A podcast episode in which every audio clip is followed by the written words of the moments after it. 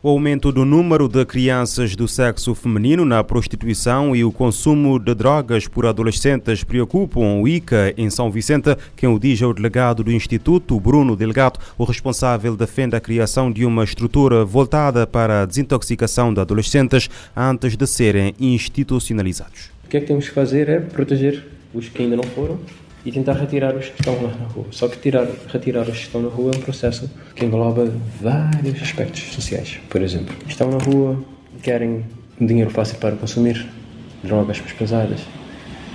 Podes, podes tirá-los e colocá-los nos institutos que eles não vão ficar lá dentro. Tem que passar por um processo de desintoxicação. É, a questão é, temos que ter lugares onde podemos realmente começar a ajudar a desintoxicar adolescentes, 14, 15 anos, às vezes 13 não temos nenhum lugar. Outro aspecto também é o aumento de crianças, sexo feminino, prostituição.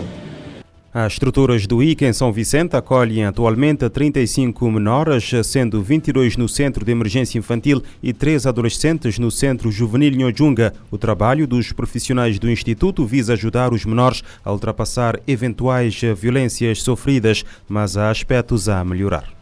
A nossa missão é crianças sofrendo negligência, maus tratos, violência, abuso, é retirar o mais rápido possível do ambiente, proteção e criar uma estrutura para que ela possa voltar à família, família largada, ou continuar acolhida, até que ela consiga atingir a sua autonomia, que é um dos aspectos que deve ser melhorado com o tempo aqui no Instituto, que é a capacidade de formar seres humanos autónomos já que em São Vicente temos um problema. Temos poucas famílias de acolhimento, o processo de adoção é um pouco lento, então temos muitas crianças que a situação das famílias não, não realmente não querem arcar com as suas responsabilidades.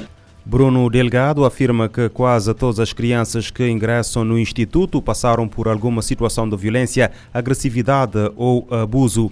Nos Estados Unidos, um homem de uh, Maryland foi detido por ter disparado contra o seu colega de casa na sequência de uma discussão por causa de um comando de televisão. O agressor de 38 anos foi acusado de homicídio pela morte do homem de 27 anos na semana passada, de acordo com a polícia de Prince uh, George. O incidente aconteceu na quinta-feira.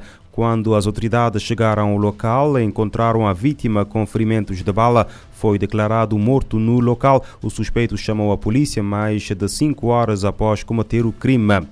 Um homem britânico de 32 anos foi condenado à pena de prisão perpétua em Bristol, no Reino Unido, por ter planeado um tiroteio em massa, informação divulgada pela BBC na sexta-feira. De acordo com a mesma fonte, o indivíduo que era obcecado por armas, eh, por eh, serial killers e eh, fardas de polícia trabalhava no armazém de Lidl quando foi detido em novembro do ano passado, de 2022, depois de uma denúncia na casa em que dividia com o pai. As autoridades encontraram diversas armas, coletas à prova de bala, assim como como uma granada de mão desativada. Em tribunal ficou provado que o britânico tinha um documento de vingança no qual colocava os nomes das pessoas que eh, planeava matar. Além de querer matar os professores da sua antiga escola, preparava um ataque à sede de Avon e à polícia de uh, Somerset. O criminoso vai cumprir agora 18 anos de prisão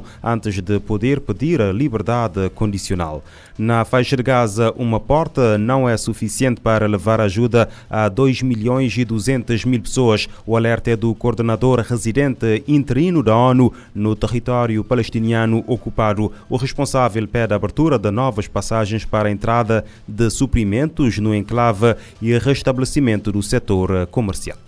Para o coordenador residente interino da ONU no território palestino ocupado, Jamie McGoldrick, essa restrição imposta por Israel precisa mudar. By the insistence of the government of Israel to use a pedestrian crossing at Rafah to bring truckloads of supplies in. Em entrevista para a ONU News, neste sábado, a primeira desde que assumiu o cargo no final do mês passado, ele afirmou que as operações de ajuda humanitária têm sido prejudicadas pela insistência do governo de Israel em usar uma passagem para pedestres em Rafah para transportar caminhões de suprimentos. McGoldrick afirmou que provavelmente toda a população de Gaza, composta por 2,2 milhões de pessoas, precisa de algum tipo de assistência e que não dá para fazer isso usando um único ponto de passagem. Atualmente, cerca de 1,8 milhão de pessoas estão em Rafah, no sul de Gaza, que costumava ter uma população de cerca de 250 mil habitantes. O representante da ONU disse que ao chegar ao local, o que mais impressiona é a imensidão da quantidade de pessoas deslocadas, presentes em cada rua e cada calçada. Ninguém teve tempo para planejar nada. As pessoas corriam de onde vinham, da zona central, da zona norte, e vinham com muito pouco, afirmou McGoldrick sobre o impacto da guerra em colegas da ONU que atuam em Gaza. Ele afirmou que a vida que eles tiveram se foi e provavelmente se foi por muito tempo. Portanto, há um certo grau de choque um certo grau de desespero. O representante também prestou homenagem à resiliência e à firmeza de alguns desses colegas que estiveram nessa situação e que foram para o sul, fugindo como pessoas deslocadas, mas ainda determinados a trabalhar. Ao todo, 146 funcionários da ONU foram mortos. Todos perderam parte das famílias, mas ainda assim, esses profissionais humanitários seguem empenhados em gerar resultados para as pessoas necessitadas. Da ONU News em Nova York, Felipe de Carvalho. O Ministério da Saúde do Hamas disse hoje que o número de vítimas dos ataques israelitas na faixa de Gaza aumentou para 24.100, na maioria mulheres, adolescentes e crianças. Frisa igualmente que durante a última noite morreram mais de 60 pessoas.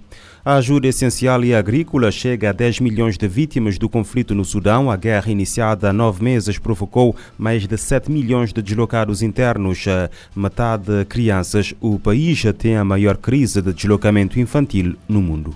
A ONU Mulheres e a Associação Sudanesa para o Desenvolvimento de Mulheres e Crianças prestam auxílio a deslocados das áreas afetadas pelo conflito, que apoia as Forças Armadas do Sudão e as Forças de Apoio Rápido RSF.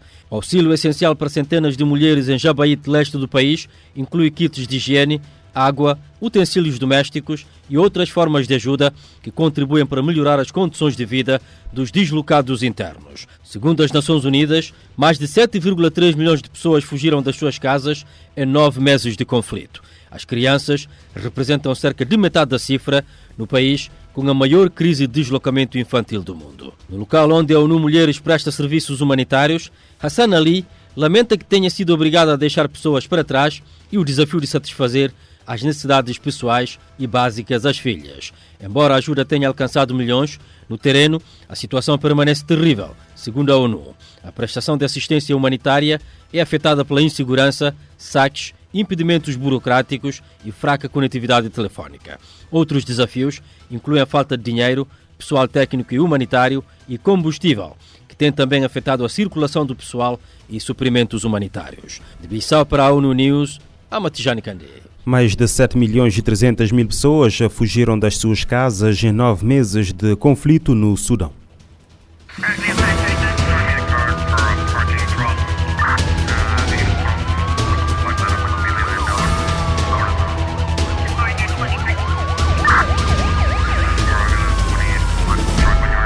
Pode ouvir e subscrever este programa em radiomorabeza.cv, no Spotify, Apple Podcasts, Amazon Music, Deezer e em todas as principais plataformas de podcast.